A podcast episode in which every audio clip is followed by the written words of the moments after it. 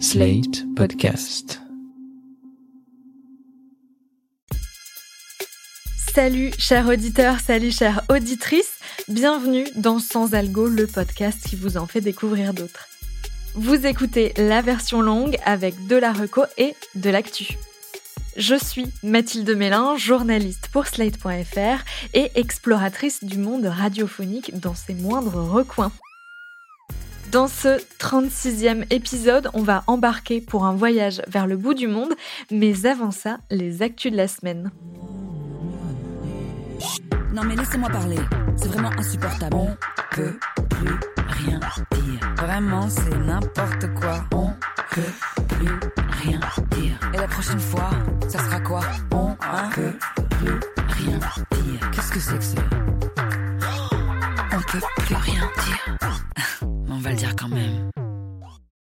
Deux enregistrements en public et à Paris dans les semaines à venir, celui de On ne peut plus rien dire d'abord. Le podcast de Judith Duportail, produit par Binge Audio, sera au point éphémère dans le dixième le mardi 14 juin à 19h30. Autour de la table, l'auteur Juliette Drouard et l'autrice Emmanuelle Richard pour aborder une question plus qu'épineuse, faut-il sauver l'hétérosexualité?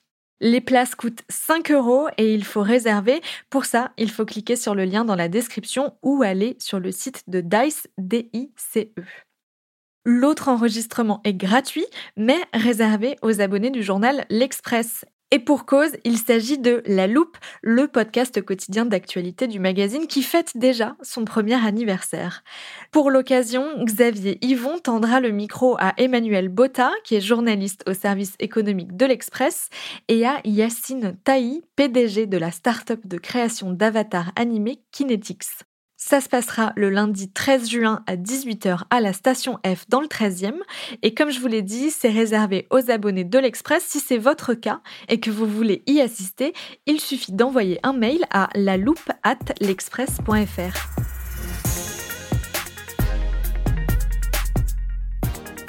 Si vous êtes déjà allé dans un événement lié au podcast, sûrement avez-vous remarqué un petit magazine distribué gratuitement.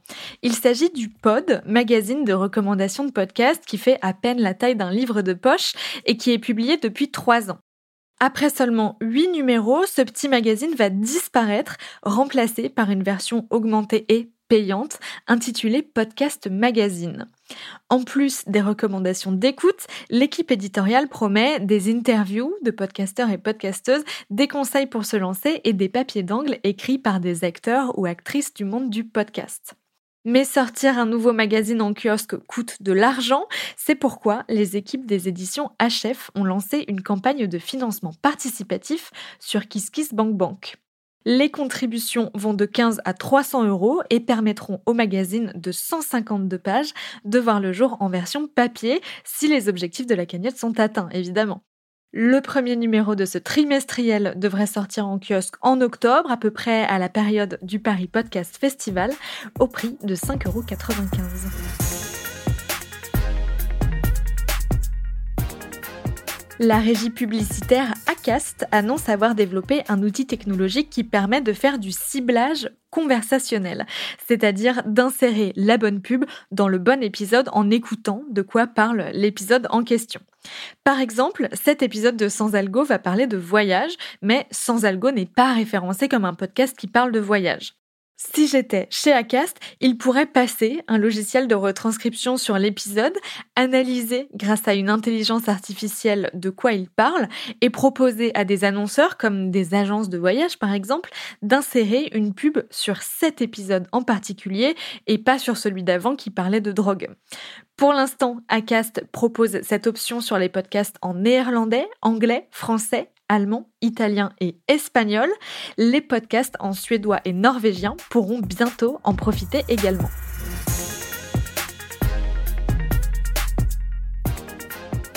Cette semaine, c'était la deuxième édition de la Fête de la radio, un grand événement national pour célébrer le paysage radiophonique français comme il se doit. Je me suis dit que ça pouvait être pas mal de célébrer moi aussi la radio en vous proposant d'écouter ou de réécouter une émission de radio que j'adore.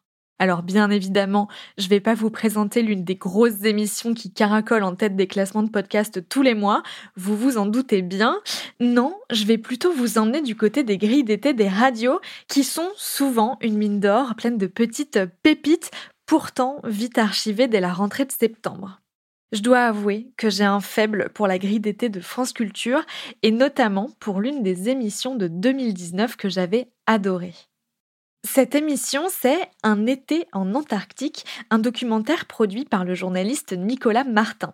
Si vous êtes auditeur ou auditrice fidèle de France Culture, ce nom vous dit sûrement quelque chose, puisqu'il est aussi l'animateur de l'émission quotidienne La méthode scientifique pendant la grille normale, si je puis dire. Mais revenons-en à nos moutons. Un été en Antarctique, c'est une sorte de journal de bord en 10 épisodes du voyage qu'a pu faire le journaliste en 2019 jusqu'à la base Dumont d'Urville, une base française en Antarctique. Pour y aller, il a dû faire 30 heures de voyage avant d'embarquer à bord de l'Astrolabe, un brise-glace à la coque rouge qui doit les emmener jusqu'à Dumont d'Urville en une semaine de navigation quand même. Je dis les emmener parce que Nicolas Martin n'est pas parti tout seul, évidemment. Il s'est greffé à un groupe d'hivernants. C'est-à-dire 25 personnes environ qui arrivent sur la base pour y passer un an, dont 9 mois en autarcie quasi totale. Il y a des ornithologues, des glaciologues, des menuisiers, des mécaniciens, un médecin et mon préféré, Tony, un jeune homme pour qui cette aventure a une saveur un peu particulière. Évidemment, Nicolas Martin lui demande ce qu'il fait sur ce bateau vers le bout du monde. Et pour faire quoi? Alors moi, je serai le boulanger-pâtissier du Dumont d'Urville pendant euh, la TA 69.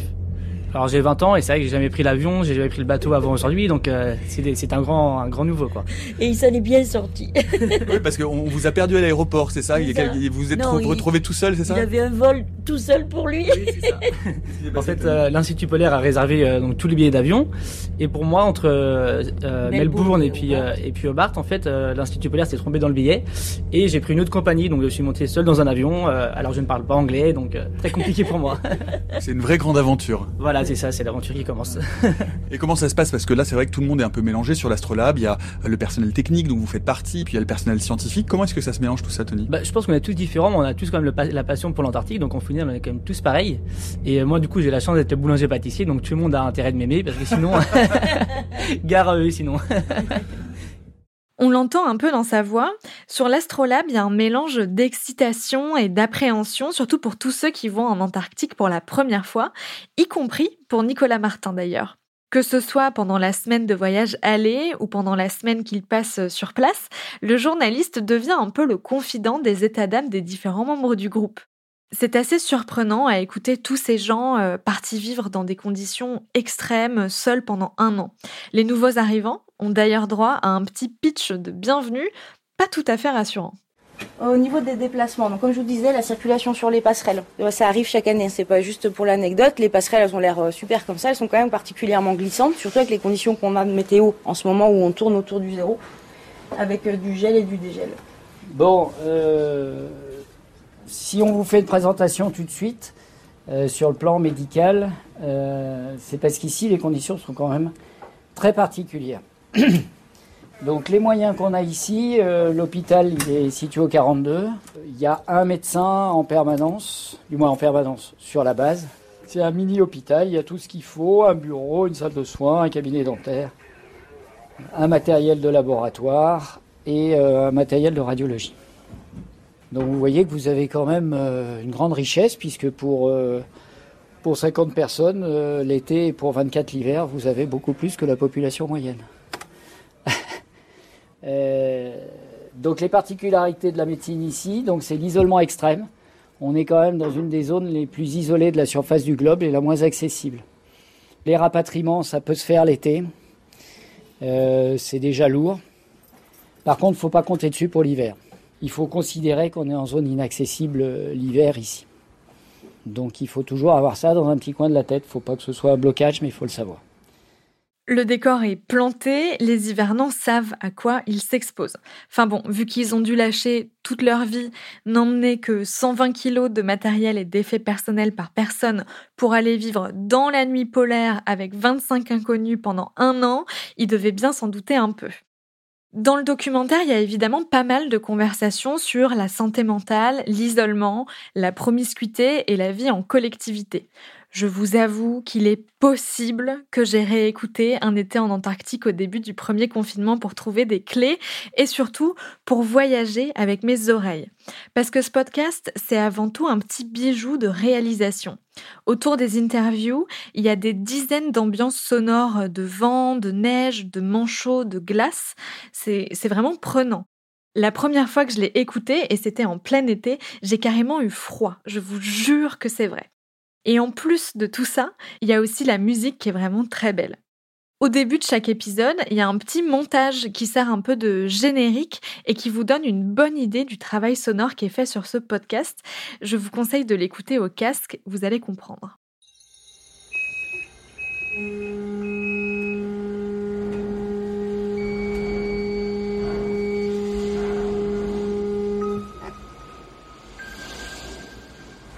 On voit les premiers gros morceaux de glaçons et au loin euh, la banquise euh, toute disloquée, donc euh, le pack de glace quoi.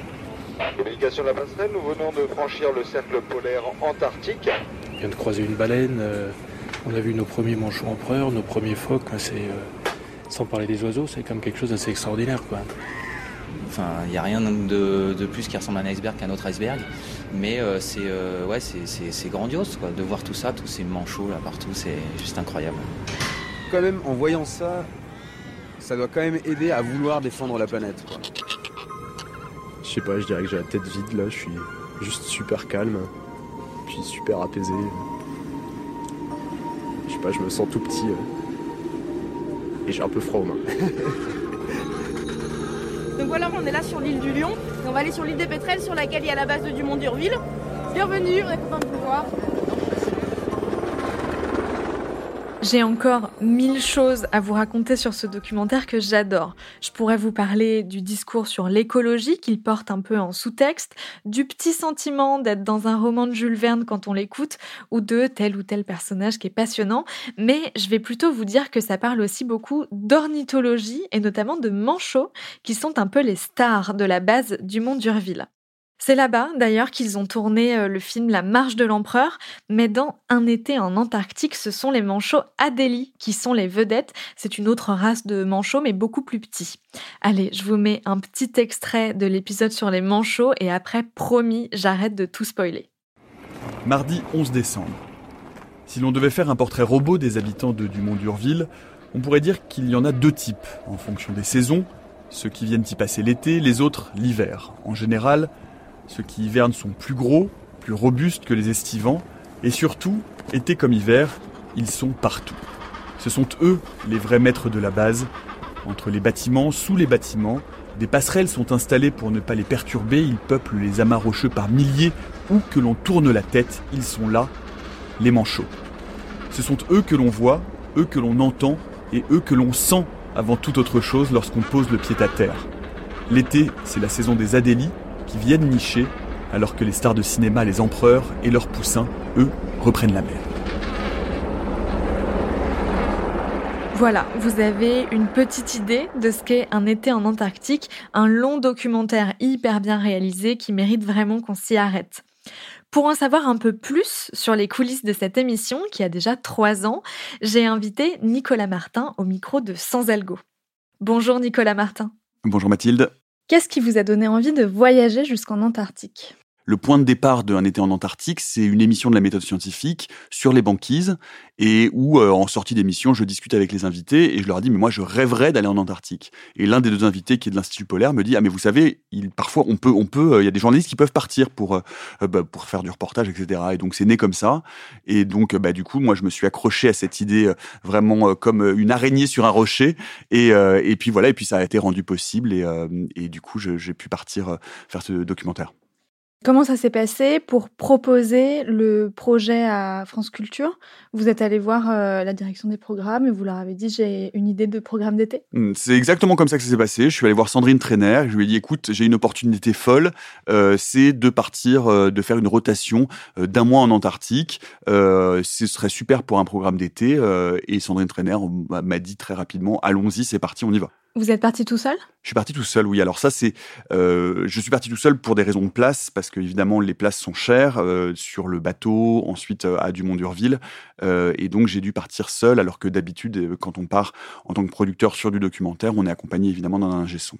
Vous, vous présentez une émission en plateau tous les jours pour France Culture. Refaire du documentaire dans des conditions aussi extrêmes, qu'est-ce que ça voulait dire pour vous et comment ça s'est passé? C'était assez merveilleux. J'avais refait un peu de documentaires différents, très distincts, euh, quelques quelques années avant, puisque j'avais fait la grande traversée sur David Bowie l'année de sa mort, où j'avais pu partir euh, aux États-Unis, en Espagne, rencontrer euh, ces musiciens. donc c'était voilà, là c'était très différent parce que parce que en fait, si vous voulez, le, sur place, je suis resté huit jours à Dumont-d'Urville, puisque avant il y avait le voyage, déjà le voyage pour aller jusqu'à Hobart, c'est-à-dire en Tasmanie, au sud de l'Australie, puis les six jours de mer de l'Astrolabe pour rejoindre Dumont d'Urville, puis voilà le, séjour et ensuite le retour. Donc tout ça, ça prenait évidemment du temps. Euh, et donc bon, bah, sur le bateau, j'ai évidemment commencé à tourner ce que je pouvais. J'ai tourné beaucoup euh, parce que évidemment, quand on part sur ces destinations-là, c'est du one shot. On sait que si on rate quelque chose, c'est fini, on l'aura plus, on peut pas le récupérer derrière. Et en fait, très vite, quand je suis arrivé à Dumont d'Urville, je partais, je sortais de ma chambre le matin avec mon enregistreur, avec mon agra. Je commençais à tourner au petit déjeuner et j'arrêtais de tourner à peu près à 23 heures, parfois plus tard j'ai vraiment tourné de manière totalement déraisonnable parce que j'avais tellement peur de rater que je voulais tout saisir. Je euh, tournais des ambiances, je faisais des interviews, j'essayais vraiment de capter tout ce que je voyais parce que je voyais beaucoup de choses et que j'en prenais plein la vue et plein les oreilles. Et du coup, euh, pour l'anecdote, je suis revenu avec 46 heures de rush. ce qui est beaucoup pour que les auditrices et les auditeurs comprennent. Normalement, on tourne, le temps utile, c'est la moitié, un tiers et encore. Donc en gros, pour 3 minutes tournées, une minute gardée. Voilà, c'est ça. Euh, là, du coup, il y avait 10 euh, fois 30 minutes, donc 5 heures, et j'ai tourné quasiment 10 fois le temps utile. Et donc vous rentrez avec ces 46 heures euh, dans votre besace à la maison de la radio. Qu'est-ce qui se passe ensuite? Vous avez travaillé avec un réalisateur, je crois Avec Yvon Croisier, tout à fait. Vous avez une, un, un dérush des 46 heures, vous l'avez fait ensemble? Alors, ce qui s'est passé, c'est que j'avais euh, j'avais vu Yvon avant le départ. Il m'avait d'ailleurs donné euh, un certain nombre de conseils de tournage pour, pour faire en sorte d'optimiser finalement ma prise de son. Et en fait, non, ce qui s'est passé, ce qu'on a décidé très vite avec Yvon, c'est de le laisser totalement neutre sur ce que j'avais tourné. C'est-à-dire que c'est lui qui a tout déroché tout seul. Et ensuite, on s'est vu et on a confronté nos points de vue. Et c'est comme ça que sont nés les épisodes, en fait. Vous n'êtes pas parti avec une trame d'épisodes en tête? Non, je ne suis pas du tout parti avec une trame d'épisodes en tête. Euh, je me suis vraiment laissé libre euh, de construire en fonction de ce que je trouverais là-bas. Ce que je n'avais pas du tout euh, mis dans mes cases de prévisionnel, c'est les rencontres et tout l'aspect humain finalement de, de cette aventure. Et puis, comme j'arrivais finalement euh, très peu de temps après la, rupture de leur, euh, de leur isolement, euh, le micro a cette vertu incroyable de faire en sorte que c'est la première fois que je recueillais finalement des témoignages, je les faisais parler presque à chaud encore de, leur expérience. Et puis en fait, d'un seul coup, je suis devenu leur confident et je suis devenu pour eux une première façon finalement de, dresser un bilan de, cette aventure folle qu'ils venaient de vivre. Et, et ça, et ça, et ça, c'est ça, c'était assez inestimable. Vous êtes aussi devenu un, membre du groupe, un membre de l'équipe pendant euh, les trois semaines que vous avez passées avec euh, les deux différentes équipes. Comment vous avez trouvé, vous, votre posture vis-à-vis d'eux? Parce que on ne peut pas garder de la distance quand on est enfermé trois semaines avec des gens. C'est tout à fait juste. Euh, j'essayais, moi, tout le temps de garder un regard extérieur et en même temps, très vite, leur façon à eux de casser la barrière et la limite, ou en tout cas le la barrière du rôle, c'est-à-dire le, micro, ça a été de m'inclure dans leur groupe. Et paradoxalement, je pense que c'est cette intégration qui a créé de la confiance et qui fait que j'ai obtenu aussi euh, ces témoignages et la qualité, la, valeur et, euh, et, la, beauté de, ces témoignages. C'est parce que je n'étais plus le journaliste extérieur qui vient arracher des informations et tirer l'air du nez. J'étais un confident, un camarade et, quelqu'un en qui on pouvait avoir confiance. quoi. Les autres stars de ce documentaire, ce sont les oiseaux, notamment les manchots euh, Adélie. Comment on met en scène des personnages qui ne sont pas humains dans un documentaire sonore? La première chose qu'on voit euh, quand on arrive à la station du Mont d'Urville, c'est les manchots qui sont littéralement partout, puisque la station est vraiment au milieu euh, de la manchotière. Donc il n'y a, a, pas des dizaines, il n'y a pas des centaines, il y a des milliers de manchots Et euh, effectivement, c'est c'est un vrai personnage parce que c'est là que la science se déroule euh, en fait, euh, ou en tout cas que les, les, les, le plus grand nombre de recherches euh, se produit. Et puis parce que euh, les ornithologues sont des gens assez particuliers euh, qui qui ont effectivement ce, ce rapport extrêmement proche, extrêmement intime, extrêmement curieux avec les oiseaux ça a été tout de suite, par exemple, l'idée de, de, de, de, consacrer au moins deux, voire trois épisodes aux oiseaux, parce qu'ils sont tellement partout, ils sont tellement omniprésents par la vue, euh, par l'odeur aussi, parce qu'une manchotière, ça sent quand même vraiment particulièrement fort. Euh, et puis voilà, et puis c'est assez, assez dingue de, de, vivre au milieu de ces, de ces oiseaux sauvages qui s'approchent de vous, qui vous regardent. Bref, de vivre au milieu d'une colonie où on se rend compte que vraiment, c'est nous qui sommes évidemment pas à notre place et qu'on est chez eux, quoi. Je voudrais qu'on parle un petit peu de l'ambiance sonore que vous avez créée dans le documentaire, toute l'utilisation à la fois de la musique et des sons que vous avez captés là-bas, des oiseaux, du vent, de vos pas dans la neige. Euh, comment vous avez décidé de, de l'identité sonore du documentaire? C'est évidemment la beauté totale du documentaire sonore, c'est que on raconte des images avec du bruit. Et donc, euh, moi, tout ce que je voyais, tout ce à quoi j'assistais, euh, j'avais envie d'en témoigner, j'avais envie de l'incarner. Donc, euh, dans les fameuses 46 heures euh, de rush, il y a beaucoup, beaucoup de, il y a beaucoup d'ambiance. C'est-à-dire que je suis parti, j'ai tourné la manchotière pendant des, des, minutes et des dizaines et des dizaines de minutes.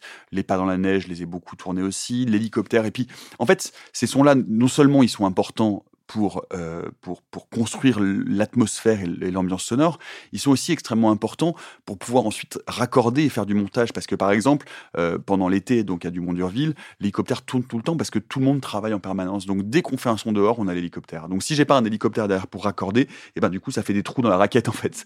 Et puis il y y a tellement d'atmosphères sonores différentes qui rendent compte à la fois du côté hyper industriel, par exemple de la, de la centrale thermique qui fait un boucan absolument terrible. Quand on sort, on est tout le temps vraiment on entend la manchotière en permanence. Encore une fois, on la sent beaucoup, mais on l'entend parce que les manchots font un boucan pas possible. Et, euh, et voilà, c'est ça la magie du, documentaire, euh, du documentaire sonore. Au début des épisodes, vous dites un reportage de Nicolas Martin. J'ai une petite question sémantique. Pour vous, c'est plus un reportage qu'un documentaire? C'est mon, réalis mon réalisateur qui a choisi le mot reportage parce qu'il trouvait qu'effectivement, c'était la forme ressemblait plus finalement à du reportage qu'à du documentaire. Un documentaire, on, suppose qu'il peut y avoir des, séquences d'ambiance, mais qu'il y a aussi de l'archive, des entretiens, que euh, on, décrit euh, quelque chose, finalement un objet, alors que là, euh, là finalement c'est plutôt une, chronique quotidienne de ce que j'ai vécu, de ce que j'ai vu, des gens que j'ai rencontrés, très chronologique hein, sur les sur les épisodes. Euh, dans l'ensemble, le, le, le, la chronique est vraiment c'est comme un récit de voyage. En fait, c'était vraiment vraiment l'intention, mais ça c'était l'intention depuis le début, euh, dès qu'on en avait parlé avec avec Sandrine Trainer. L'idée c'était vraiment de ce récit de voyage un peu immersif où moi j'ai choisi d'être très discret, c'est-à-dire finalement à part mes petits mots de présentation au début, on m'entend assez peu. Euh, je voulais pas commenter les choses, je voulais vraiment que euh, les, les, auditrices et les auditeurs m'accompagnent et entendent euh, un peu en même temps que moi, un peu avec la même naïveté que, que j'avais pu avoir moi euh, quand j'y étais, quand j'étais sur place. Oui, en fait, la seule voix que vous avez réenregistrée, j'imagine, en rentrant à Paris, c'est ce que moi j'appelle votre journal de bord. Quand vous dites au début de chaque épisode, on est à telle date, on est à voilà. tel endroit, voilà de quoi on va parler, c'est mmh. ça C'est ça, et c'est vraiment toujours quelques phrases au début. Parfois, il m'arrive de revenir rapidement dans le, dans le cours des, des épisodes, mais c'est toujours parce qu'il faut présenter quelqu'un et c'est toujours des, des, des des, interventions assez rapides finalement. Euh, on a très très peu enregistré et c'était et là aussi c'était vraiment l'intention euh, parce que je, je, pense que ça fait partie de la, de la forme euh, qu'on voulait pour ce docu. Je crois savoir que vous venez de tourner une sorte de saison 2 qui n'est plus en Antarctique. Est-ce que vous pouvez nous en dire deux mots? Euh, absolument. Euh, ce sera donc diffusé cet été dans la matinale et on va troquer les glaces de l'Antarctique par les hauts sommets du Chili et on va aller passer l'été à essayer de regarder les étoiles. Merci beaucoup Nicolas Martin. Merci Mathilde. J'espère que ça vous a donné envie d'écouter ou de réécouter Un été en Antarctique. Vous pouvez retrouver la série sur le site ou l'application de Radio France, mais attention, elle a été rediffusée en 2020, mais amputée de deux épisodes sur dix. Je vous conseille donc de scroller jusqu'en bas de la page pour trouver tous les épisodes avec les dates de publication de l'été 2019. Merci d'avoir écouté cet épisode de Sans Algo. Abonnez-vous, mettez-nous des étoiles, des cœurs, des likes et surtout partagez le podcast à vos proches en mal de voyage et de manchot, on sait jamais. Je vous donne rendez-vous la semaine prochaine pour d'autres recommandations garanties 100% sans algo. Sans algo est un podcast de Mathilde Mélin, produit et réalisé par Slate.fr sous la direction de Christophe Caron et Benjamin Septem-Ours. Merci à l'inénarrable Victor Benamou pour l'enregistrement, le montage et le mixage.